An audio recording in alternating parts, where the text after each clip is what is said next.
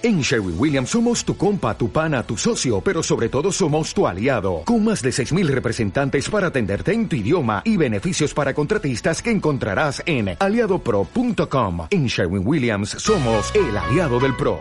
Yo quiero empezar diciéndote una frase fuerte, una frase dura, y que a lo mejor has escuchado en las noticias, que lo intuyes, la familia está en crisis. Y me voy a permitir transmitirte un texto totalmente actual. Al terminarlo te diré quién lo escribió y por qué. Pero quiero que te des cuenta que para poder lograr armonía familiar, que es para lo que estamos aquí esta noche, tenemos que empezar por aceptar nuestra realidad y nuestra verdad. Y nuestra realidad y nuestra verdad es que la familia actual mundial está en crisis. Y quizá hoy entiendas por qué está en crisis. ¿Qué está pasando en el núcleo familiar que cada día son más los hogares fracturados, destruidos y aniquilados? Me voy a permitir leer textualmente. El texto es muy pequeño pero que quiero compartirte para que podamos entender qué pasa con la familia.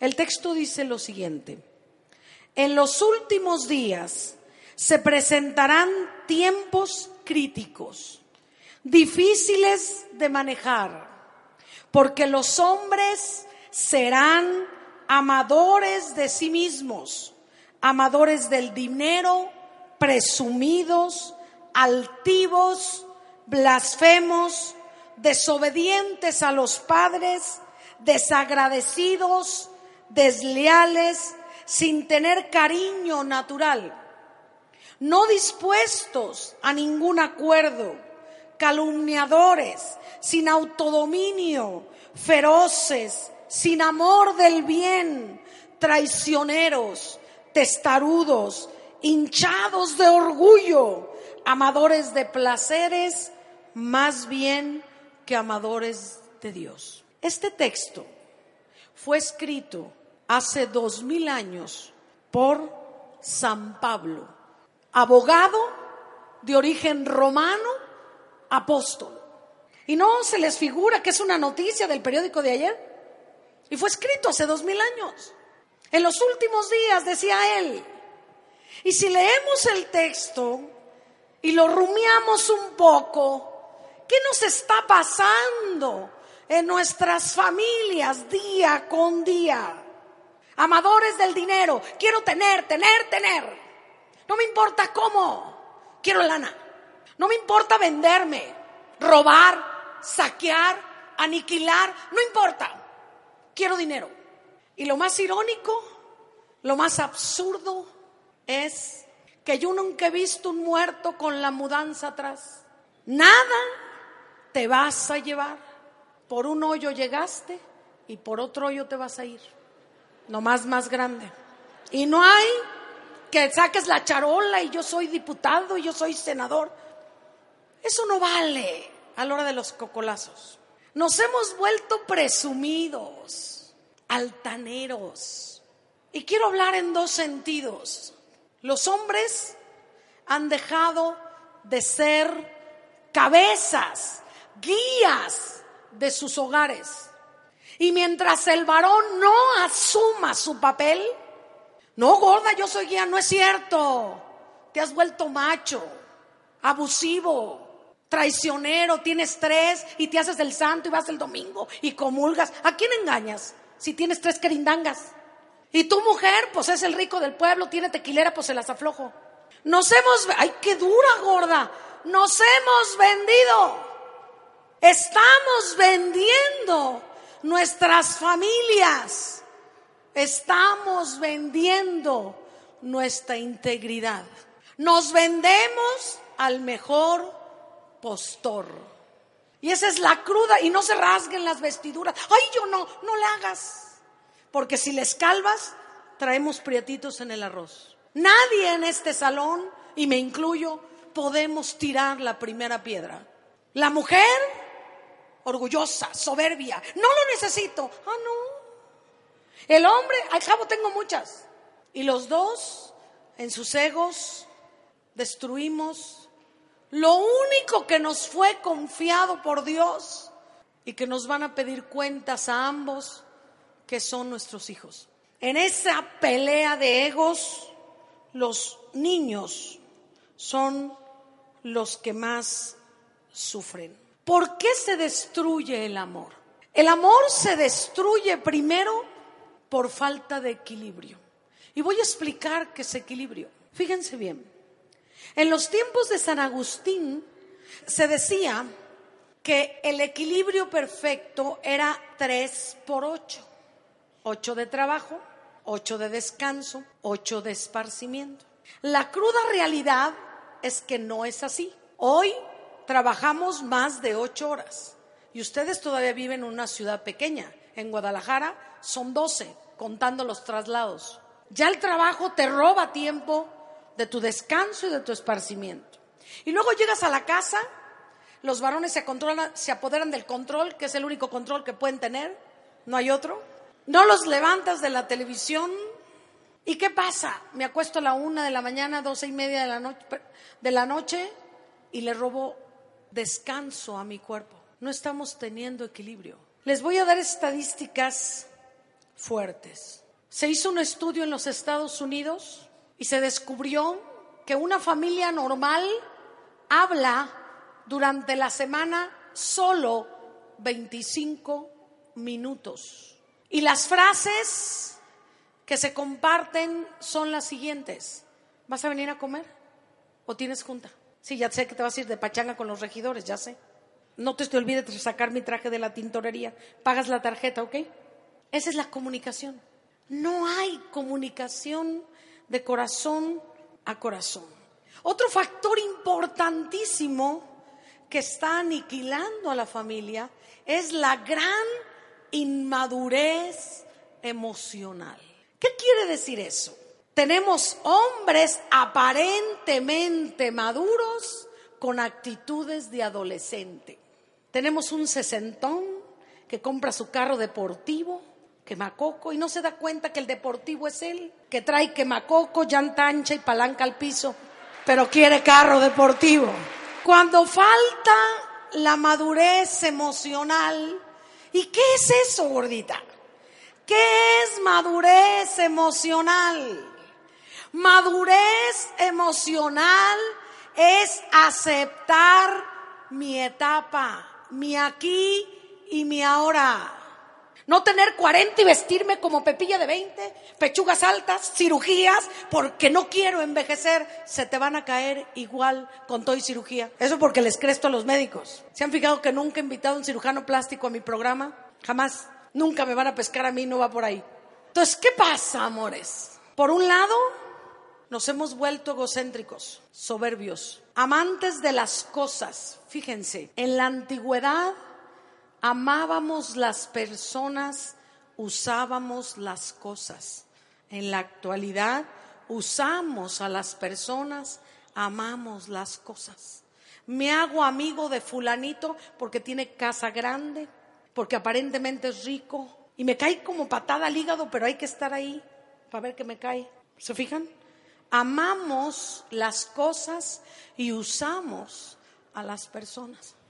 El segundo concepto es la falta de madurez emocional que le impide a la pareja crecer, que le impide a la pareja aceptar su realidad y que le impide a la pareja enfocarse en su verdadero crecimiento. Hay una frase del libro Cantar de los Cantares que me encanta. Es el libro más erótico de la Biblia.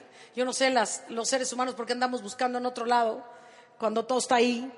Y en el libro Cantar de los Cantares hay una frase, esto les va a encantar a los señores, que dice lo siguiente, varón, disfruta y goza y alégrate entre los pechos de tu mujer. Pero ¿qué pasa hoy?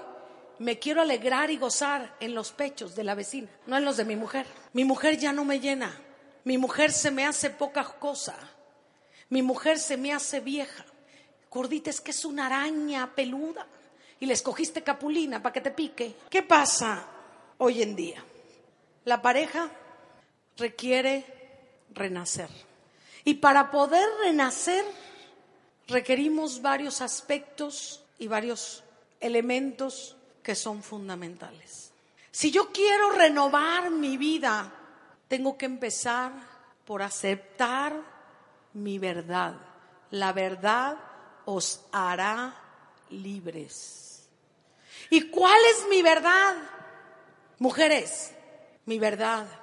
Soy mula, testaruda, desordenada, soy amorosa, soy impaciente, soy celosa. ¿Cómo eres? ¿Cuál es tu verdad? Hombres, eres puro hablador. No es cierto que eres Juan Camaney. Eres flojo, desatento, muchas veces irresponsable. Eres bien pipa. Luego aquí les encanta andar catando tequilas, pues más.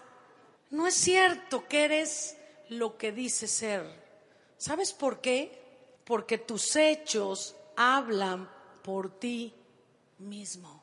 La escritura dice, por sus hechos les conoceréis. No dice, por el carro que tendréis. No dice, por la mujer que te agarréis. Tampoco dice, por el hueso que te pesquéis. Tampoco dice. Dice, tus hechos. Tus hechos dicen quién eres. Oyes, ¿conoces a José Domínguez Alvírez? El Trácalas. Oye, ¿conoces a Antonio Pérez Lete? El Tortugas. Oye, ¿conoces a Angelina Ramírez? La ambulancia, la que se levanta cualquier herido. Amores, nuestros hechos dicen más que mil palabras. Para poder regresar a los básicos, entonces, vamos por orden, requiero reconocer con humildad, con honestidad, mi realidad. Y a lo mejor mi realidad es que ya no me siento tan enamorada o ya no me siento tan enamorado. A lo mejor mi verdad es que la situación económica me angustia porque he centrado mi vida en el tener, no en el ser. A lo mejor mi verdad es que me siento vacía o vacío. A lo mejor mi verdad es que me siento ignorante, inseguro. El primer paso, si queremos recobrar nuestras familias, es reconocer la verdad.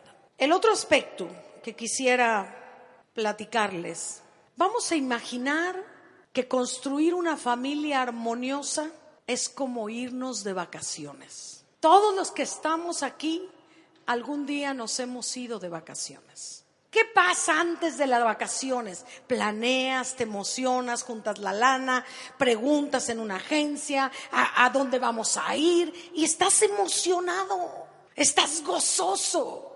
Y vas y te compras el triquini, sombrero, lentes y chanclas.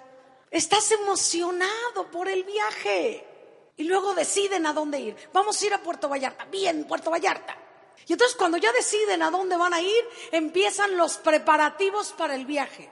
Y empiezas por escoger el guardarropa y los trajes de baño y los juguetes de los niños y qué nos vamos a llevar. Y el hombre se mete sus varias ánforas ahí, digo, para que no le falte. Y te preparas para el viaje. Y llegado el día, empieza el viaje. Te subes al carro, 5 de la mañana, emocionado porque vas a Puerto Vallarta. Pero todavía no llegas a la caseta de Guadalajara y se te poncha la llanta. Y empiezan las primeras recordadas del 10 de mayo.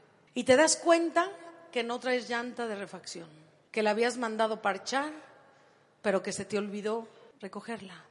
Entonces tu familia se tiene que quedar ahí mientras tú consigues una llanta, te avientas todo el día para no se te largo el cuento, em, vuelves a empezar a caminar como a las 4 de la tarde, ya los niños están que la rayan, tienen hambre, están enojados y tú empiezas a discutir con tu pareja. Y mira nomás cómo es posible que no viste que la llanta, es que tú con todos tus ríos. Y empieza la bronca. Como si peleándose la llanta fuera a parecer, aquí estoy. Una familia es como un viaje. Va a haber momentos muy agradables, total, deciden seguir Y ahí en las piedras volcánicas que están antes de llegar a Puerto Vallarta, decides pararte para la foto y ya se te quita el coraje. Total, llegan a las 8 de la noche cansado, llegas al hotel y oh sorpresa, como llegaste tarde, temporada alta, no te respetaron la reservación. ¿Quién te dijo que formar una familia era ir por autopista sin problemas? Venga, cásese, disfrute, goce, sin broncas. Esa no es la realidad de un hogar. La realidad de un hogar es muy diferente. La realidad de un hogar es que va a haber muchos, muchos momentos de lucha. Va a haber muchos momentos donde las circunstancias se te salen de contexto. No puedes controlar todas las circunstancias, porque lo único que a veces puedes controlar es a ti mismo. Entonces, ¿qué hacer para verdaderamente tener una familia armoniosa? Fíjense bien, voy a empezar con los conceptos. Como tener una familia armoniosa es un viaje, para poder disfrutar ese gran viaje que nos va a llevar toda la vida, que va a haber paradas intermedias, que va a haber ponchadas de llanta, que va a haber que se acaba la gasolina, que va a haber atardeceres preciosos, tenemos que aprender ciertas cosas. Y quiero que se hagan una primera reflexión. Si quieres que ese viaje maravilloso sea una familia feliz, Tienes que aprender la primera regla para viajar con éxito por la vida. Y la primera regla es compartir. ¿Qué tengo que compartir? Todo. A veces hasta el cepillo de dientes. Ah, no digas que no. Hasta el papel del baño. Vas a compartirlo todo. Hasta los malos olores también los compartes. Y si comiste frijoles, más. Vas a compartir momentos agradables y desagradables. Pero sobre todo, y este es un elemento fundamental, tienes que compartir lo que piensas, lo que sientes, lo que crees. Otra vez, tienes que compartir lo que piensas, lo que sientes, lo que crees. Se llama comunicación. El factor número uno, muchachos, de divorcio en el mundo es la falta de una buena comunicación. La infidelidad es el factor número 10. Mujeres, antes de que otra se atraviese en el camino de tu marido, hay nueve cosas que puedes hacer, empezando por la comunicación. ¿Cómo tiene que ser esa comunicación que tengo que compartir? Tiene que ser abundante. Hola, mi amor, ¿cómo te fue? Bien. Bueno, pero ¿cómo estuvo la planta? Igual. Bueno, pero ¿qué hiciste? Nada. Fluido el hombre, ¿verdad? Y con los chavos es lo mismo. Hijo, ¿qué aprendiste hoy? Ay, papá. Bueno, hijo, ¿cómo te fue en la escuela? Igual, padre. No tengo ganas de hablar. ¿Se fijan las respuestas? Cortantes, frías. No hay comunicación. Para que la comunicación sea como el oxígeno a nuestros pulmones, tiene que ser de corazón a corazón. ¿Y cómo se hace eso? Ixnan Leb, en su famoso libro La comunicación de las existencias, decía que el amor germina y crece en una comunicación de alma hacia otra alma, donde un alma le dice a la otra, me gustas o estoy enojado, te quiero, hoy estoy triste, estoy preocupado. Pero fíjense qué pasa en el interior de nuestras familias. Los señores empiezan a tener problemas en su chamba y no hablan, se encierran. Y la mujer toda linda le dice, ¿qué tienes? Nada. ¿Ves? Nunca me quieres hablar. Yo no sé, ya nomás, como quieres, que te ayude. Y taca, taca, taca, taca, taca, taca. Entonces lo que tenía que ser comunicación se convierte en batalla campal. Ahí les va cómo tiene que ser la comunicación. Amor, te veo preocupado. ¿Te gustaría hablar de tu preocupación o prefieres quedarte en silencio? Órale. ¿Sabes qué, gordita? Ahorita quiero estar en silencio. Ok. Niños, vámonos al parque. Sentido común. La comunicación de corazón a corazón, fíjense bien, une a la familia, mejora la relación interpersonal, aumenta, oigan esto parejas, aumenta la intimidad. Cosita, qué rica estás tú también, papá. Chiquita, ¿quieres? Sí, tú, niños, a dormir. Que sus padres tienen horas extras. La comunicación de corazón a corazón conecta a las familias. ¿Cómo voy a mantenerte? ¿Cómo voy a mantenerme en contacto? ¿Cómo voy a mantenerme verdaderamente enfocado? Aquí quiero hablarles tanto a las mujeres como a los hombres y luego hacia los hijos. ¿Qué nos está pasando como familia? Hay muchos distractores. Mujeres, siempre va a haber hombres más guapos, más atractivos, más inteligentes que tu esposo. O peores que tu esposo. Pero tu esposo fue el que tú elegiste. Varones. Siempre va a haber mujeres más esculturales, más guapas, más sensibles que tu esposa. Pero tu esposa fue la que tú libremente elegiste. Amar es un acto de la voluntad. Yo decido amarte de entre todos los rambos de Tepa. Yo decido amarte de entre todas las mujeres que conozca. Decido amarte a ti, con lo que tú eres. Decido entregarme y donarme a ti con toda tu esencia. La comunicación une las almas. Entonces, el primer requisito, si queremos una comunidad de armonía, amores, apaguen la tele, siéntense en sus salas o en sus comedores con un rico té, café, eviten el tequila de preferencia y hablen, hablen. ¿Qué hacían cuando eran novios? Hablaban, se contaban, se platicaban porque eso era transmitir los sentimientos. Por otra parte, el otro elemento fundamental, si queremos armonía familiar, voy a hablar de tres aspectos. Hablamos ya de compartir, ahora voy a hablar, fíjense bien, de la amabilidad. ¿Cómo? Sí, de la amabilidad. Dame de cenar. Digo, hablando a plata pura. ¿Hallaste? Ahí está en el microondas. ¿Se fijan? El lenguaje frío, cortante. Papi, ya está la cena, cariño. ¿Quieres venir a cenar? La amabilidad, ¿cómo surge la amabilidad? Tenemos que resaltar lo mejor de nuestra pareja. Amores, la ropa sucia se lava en casa. No hay un ser humano que no tenga defectos. No existe. Y no hay un ser humano que no pueda cambiarlos y corregirlos cuando lo decide.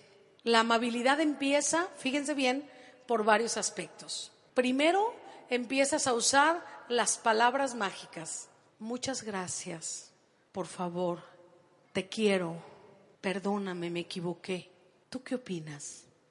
¿Se fijan qué diferente? No son mis chicharrones truenan, es te tomo en cuenta te involucro en mi vida porque eres esencia de mi vida. Siguiente factor, la amabilidad reconoce lo mejor del otro. La amabilidad resalta las cualidades del otro. Quiero compartirles algo muy fuerte. En noviembre, eh, una jovencita de 17 años de edad llegó al programa con una cesta de tamales que ella había hecho y con una carta donde nos daba las gracias a todo el equipo, porque no, el programa no soy yo, somos todo un equipo, porque esa joven el año pasado había intentado quitarse la vida tres veces, 17 años de edad. Y a partir de estar escuchando el programa, a partir de estar escuchando lo valiosa que ella era, empezó a entender que sus miedos, que su soledad solo estaban en su cabeza y en el descuido familiar. Yo creo que para ustedes debe ser alarmante que 27 jóvenes no pudieron estar en esta conferencia hoy porque el año pasado decidieron que no había nada importante por qué vivir. Eso nos tiene que poner a pensar. ¿Qué estamos haciendo como papá y mamá que no soy capaz de inspirar amor? ¿Qué estoy haciendo como papá y mamá que no soy capaz de abrir caminos, canales de acuerdos? Yo amo a México. Y algo que me indigna, y qué bueno que tengo aquí a todos los regidores, les quiero decir algo en directo. Algo que me duele en el alma. Y ojalá algún día me invitaran a la Cámara de Senadores y Diputados. Voy gratis y pago mi avión. Pero hay algo que me indigna fuertemente. Es que no somos capaces de tomar acuerdos. Les voy a poner ejemplos. ¿Cuál fue el partido que te llevó a donde estás? No importa. Ahora eres un servidor de este pueblo. El único partido para el que tú debes luchar se llama México. No hay otro. Si llegaste por el verde, por el azul o por el amarillo o por el que sea, tu único partido, el único partido que debes de defender se llama México. Mientras sigamos con egos, no podemos hacer nada. Pero ahora voy a ustedes. Estos hombres son parte de ustedes, forman parte de su comunidad. A nosotros ciudadanos nos toca la otra parte. Nos toca ser respetuosos y responsables de las leyes. Nos toca educar y forjar valores. Les voy a poner un ejemplo. Los valores no se dan en la escuela. No les tocan a los maestros, perdónenme. Los valores se maman en casa. Eres tú, mamá y papá, quien debe darlos. No es el maestro de la escuela. Eres tú. Si no te has cuestionado ¿Qué valores quieres inculcar? Yo quiero que te hagas una reflexión profunda, porque te guste o no, lo quieras o no, lo aceptes o no, algún día estarás ante el gran jurado. Y ahí no hay charolas, ahí no hay influencias. Simplemente te van a preguntar, ¿qué hiciste con la familia y con las oportunidades que te dieron? Si tú quieres hijos responsables, tienes que empezar por ser un padre responsable. Si quieres hijos respetuosos, tienes que empezar por ser un papá que respeta a su mujer y una mujer que respeta a su hombre. Si quieres hijos alegres, tienes que quitarte la cara de pujido y huele pedo que traes todos los días. Pareces Doberman en la mañana. No saludas, ladras. Yo nunca he visto que un Doberman engendre un borrego un gato?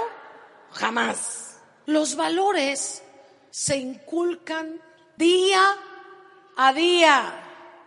Cuando voy por los niños a la escuela y me formo, aunque traigo una super camioneta, me formo por respeto a los demás. Ah, no, soy influyente, me paro en doble fila, que al cabo el támaro no me hace nada.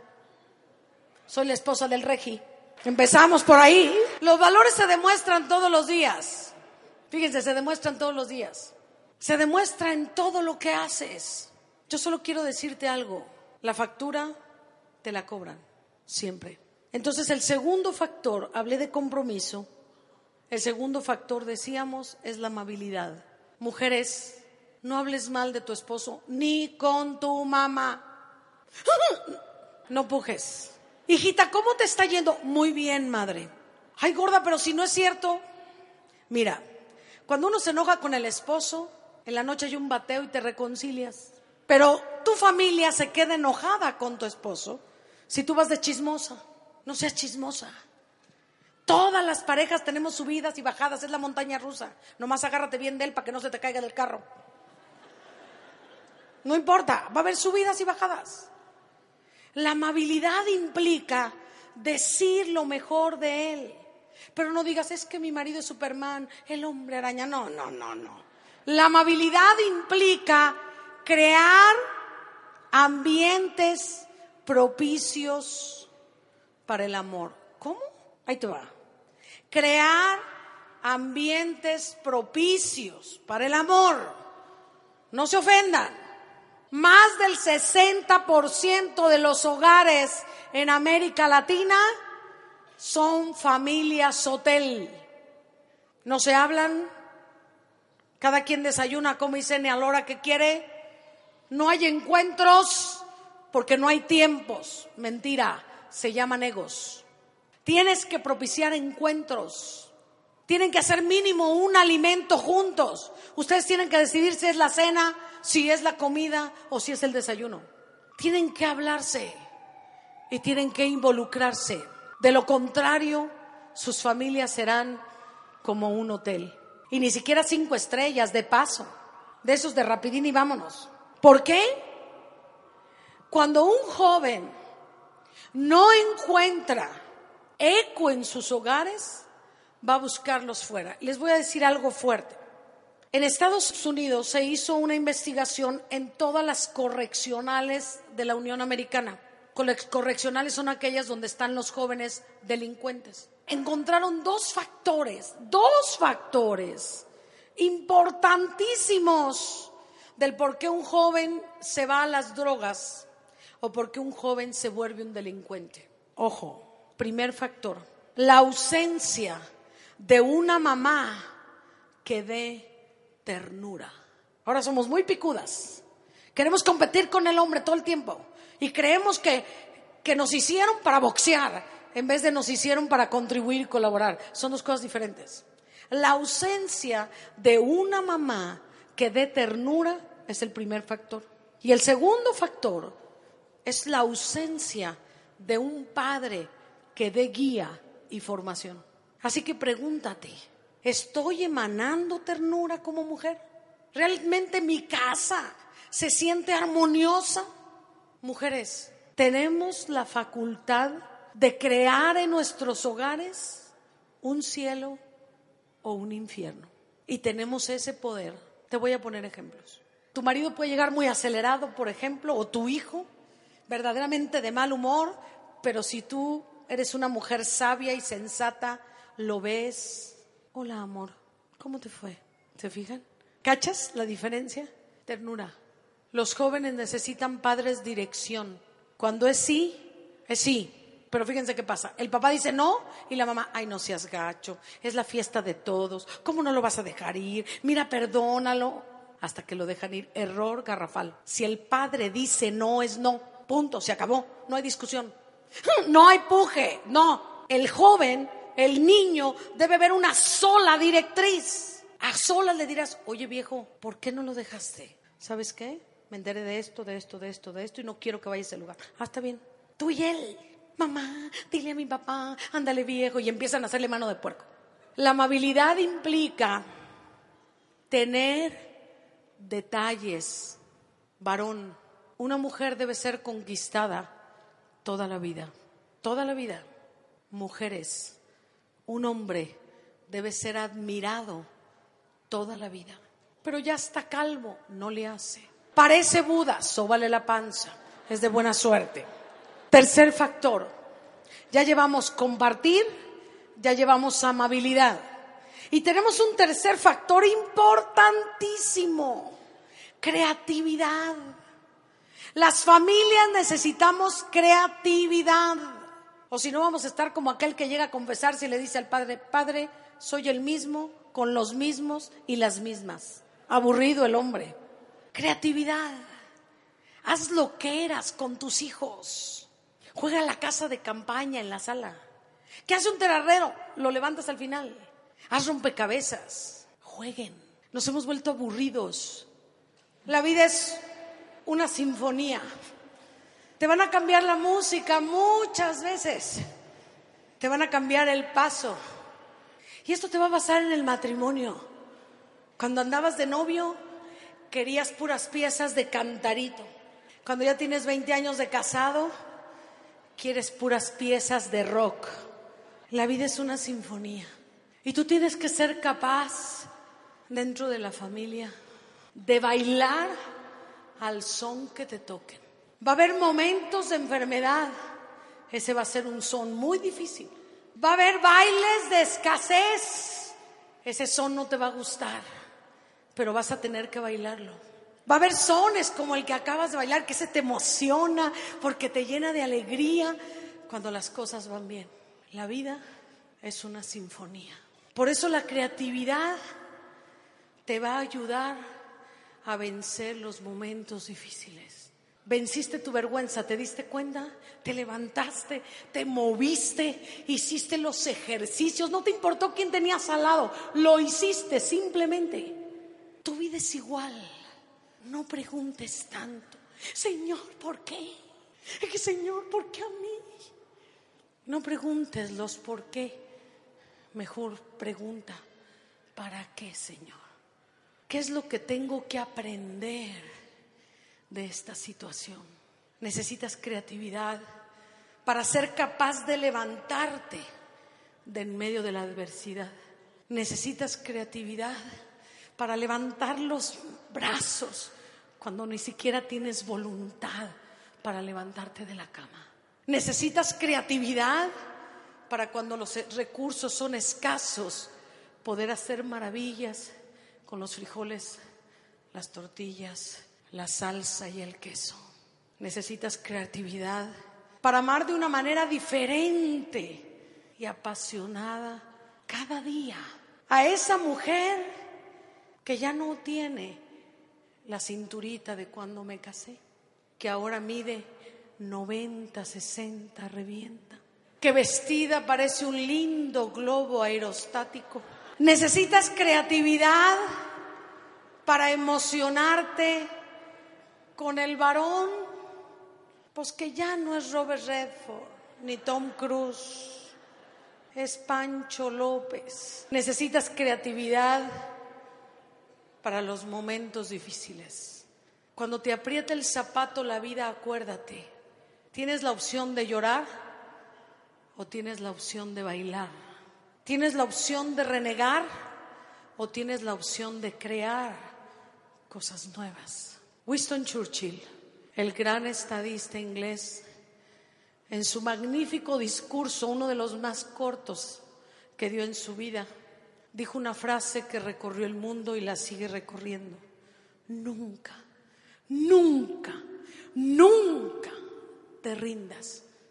En el matrimonio nunca te rindas, porque no estás solo, porque Dios está contigo. No estás solo, no te creas que estás solo. El otro factor importantísimo para que nosotros podamos crecer, para que nosotros podamos precisamente avanzar, es identificar qué es lo que desconecta a las parejas. Esta parte va a doler. ¿Qué hace que deje de amarte? Flojera. Dejo de cumplir mi responsabilidad de mujer o de hombre. Violencia. 20 millones de hogares en México sufren violencia intrafamiliar. Tercero, abuso sexual. Cuarto, ignorar los sentimientos y los gustos del otro. Si ya sabes que no le gusta la sopa de fideo, pues no la hagas. Ah, no, haces fideo con chipotle, fideo codigaditos, fideo seco. Y cuando el último día que llega te dice vieja que hay fideos y jodeos, ¿cuál quieres?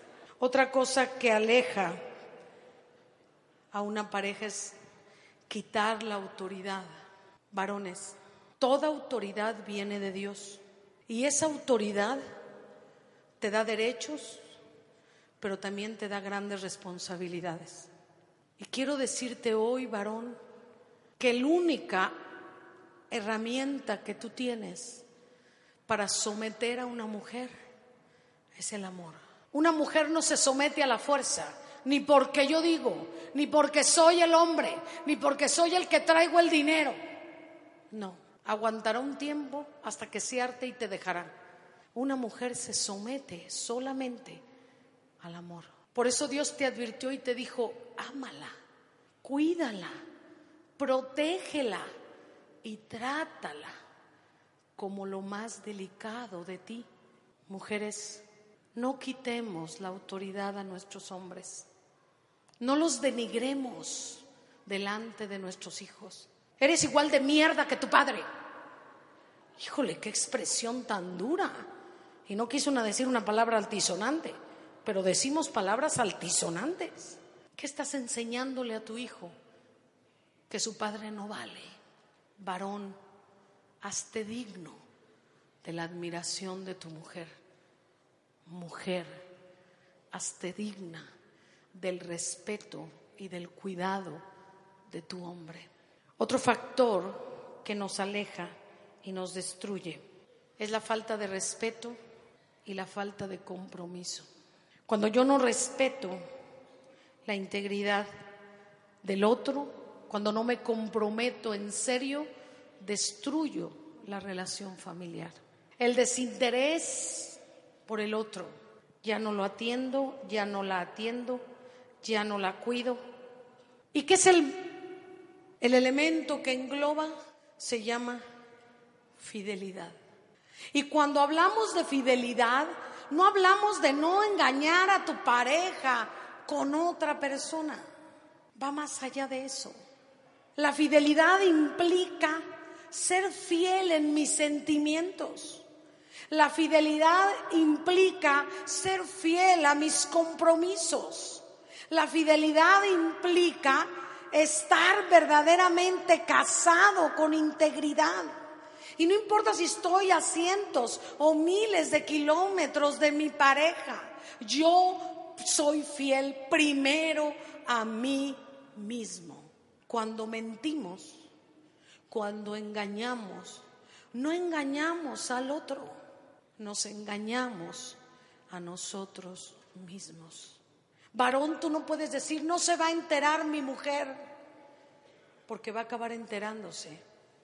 Mujer, tú no puedes decir, al cabo mi viejo aguanta todo, porque llega un momento que el hombre se cansa y se harta. El amor debe de cultivarse con fidelidad. Y te voy a poner un ejemplo contundente. ¿Cuántas barrabasadas hemos hecho todos? Me incluyo en la lista.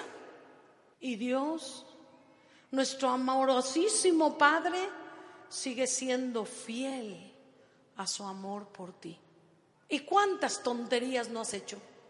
Rencores, resentimientos, infidelidades, abusos, deshonestidad, robos. E, e, échale, porque aquí no hay nadie que esté limpio. Todos traemos prietitos en el arroz, unos de un modo, otros de otro modo, pero todos nos equivocamos. Y Él sigue siendo fiel. Y cuando hablo de fidelidad, hablo de places contundentes como esta.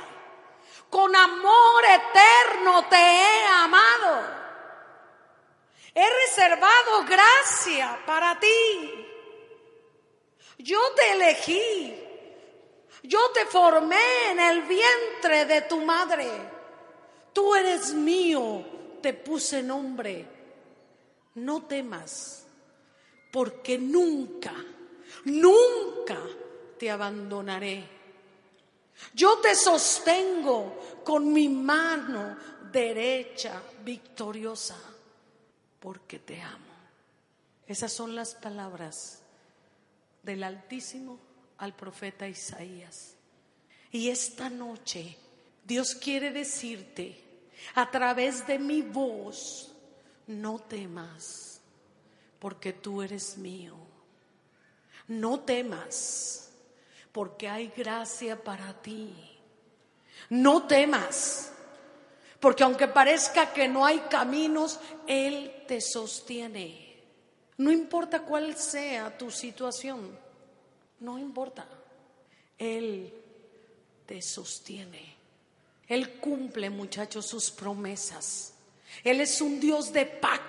Él no viola sus pactos. Cuando dice que te ama, te ama. no te pone trabas. Cuando nos sentimos alejados de su amor es porque hemos roto la comunicación con Él. Hace unos días una madre me habló al programa y me dijo que quería orar por su hijo que andaba descarriado, pero me ponía abajo entre, entre paréntesis que ella estaba en pecado mortal y en adulterio. Y yo le dije, señora, no puede esperar que Dios le escuche si usted no obedece o no. ¿Sabes qué, Señor? Cuídame a mi hijo mientras yo aflojo acá.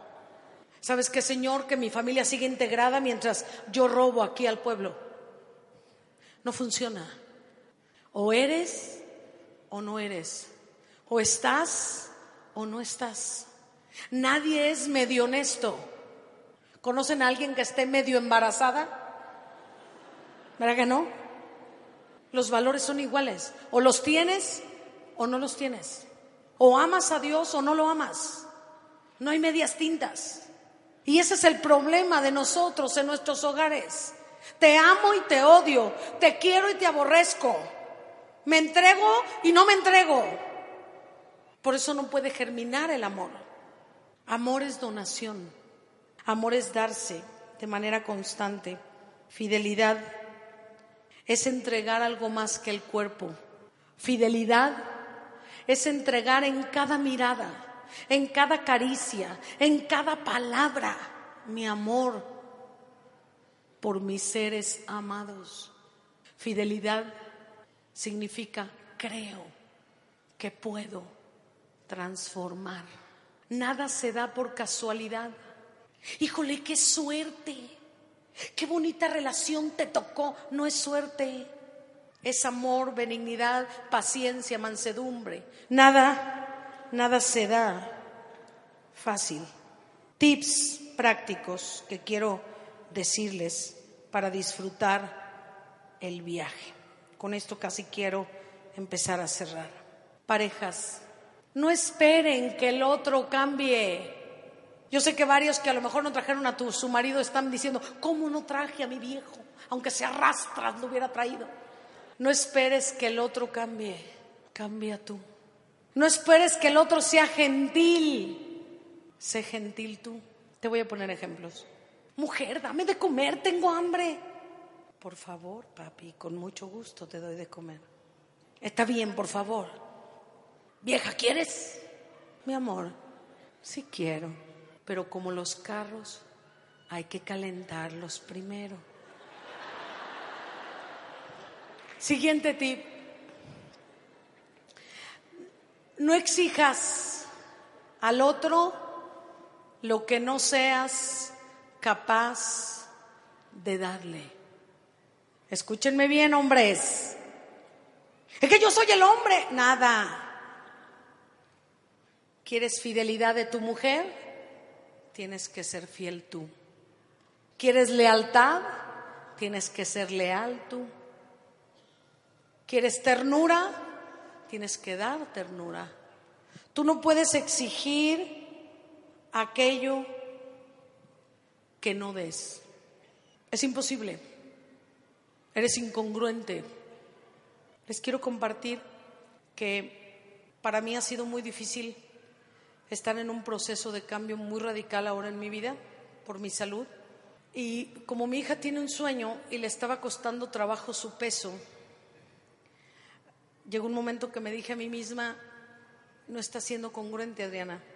O sea, yo no le puedo decir a mi hija, ponte a dieta, si yo parezco puerca placera, ¿verdad?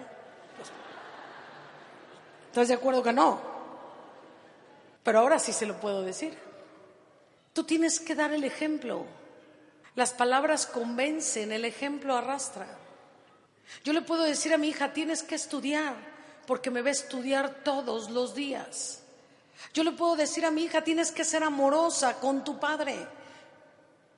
Tienes que respetarlo, llamarlo, porque me ve ser amorosa a mí con él. Yo le puedo decir a mi hija, vamos a orar, porque me ve hacerlo. Pero yo no le puedo decir a mi hija, mi amor, no hables en clase. Hija de tigre, pindito. No exijas entonces lo que no puedes dar primero. Siguiente tip práctico, importante. No centres tu mirada en las cosas negativas del otro, porque tú también las tienes. Es que él es desordenado, tú eres mula. Le gusta mucho tomar, a ti te gusta comer. Es que le encantan los amigos, tú andas pegada con tu comadre. O sea, es lo mismo. No mires solo las cosas negativas.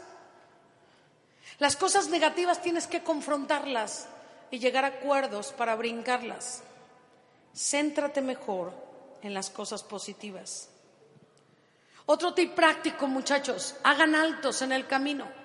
Así como un carro lo tienes que parar cada cinco mil kilómetros, cada dos meses mínimo, haz un alto.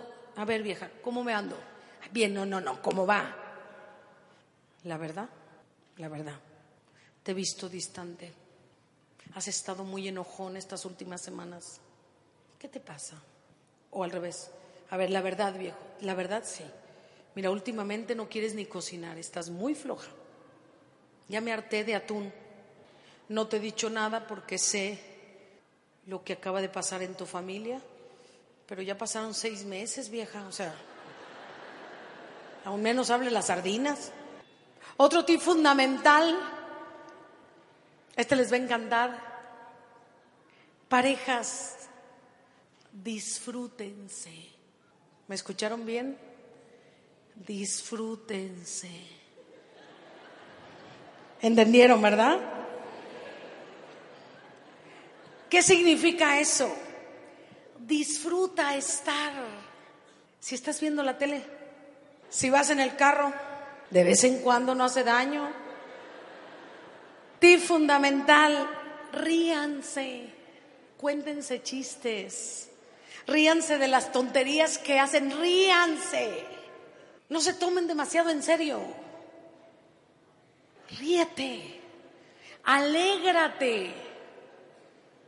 Una casa llena de alegría engendra grandeza. Rían más seguido. Cuéntense sus historias. Platícale a tus hijos de cuando eras niño, de las veces que te caíste del árbol, de las veces que tronaste matemáticas, que te vean como un ser humano con aciertos y con errores. El último factor del que quiero hablar, no te sueltes de Dios. Cualquiera que sea la religión que profeses, sigue a Cristo donde lo encuentres y no lo sueltes. No lo sueltes. Fomenta la oración en tu casa. Ay, qué aburrido. No, no es aburrido. Lo que pasa es que no lo has hecho algo interesante. Ir con los amigos y platicar no te es aburrido. De veras te has metido a platicar con Dios para ver qué interesante es. Fomenta el amor. Cuando Dios mora en medio de una familia, esa familia se mantiene integrada. Y un factor importante, va a haber huracanes, tsunamis, malos tiempos, malos ratos. Sopórtense el uno al otro y los dos sosténganse de Dios. Los van a pasar.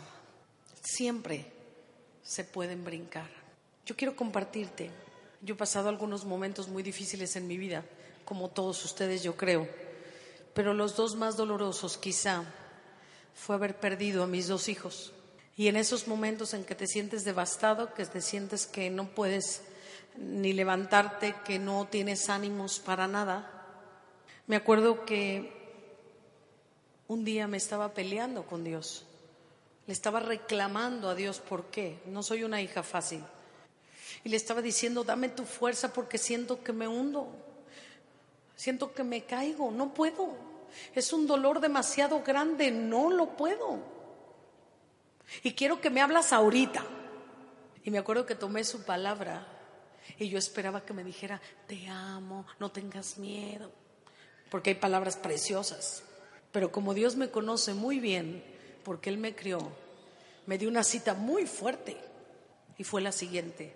¿Puede el barro cuestionar a su hacedor? Le dije, no te puedo cuestionar, pero no estoy de acuerdo. Y seguí orando, peleándome con Él. Y la segunda cita que me dio me dijo, solo esfuérzate y sé valiente.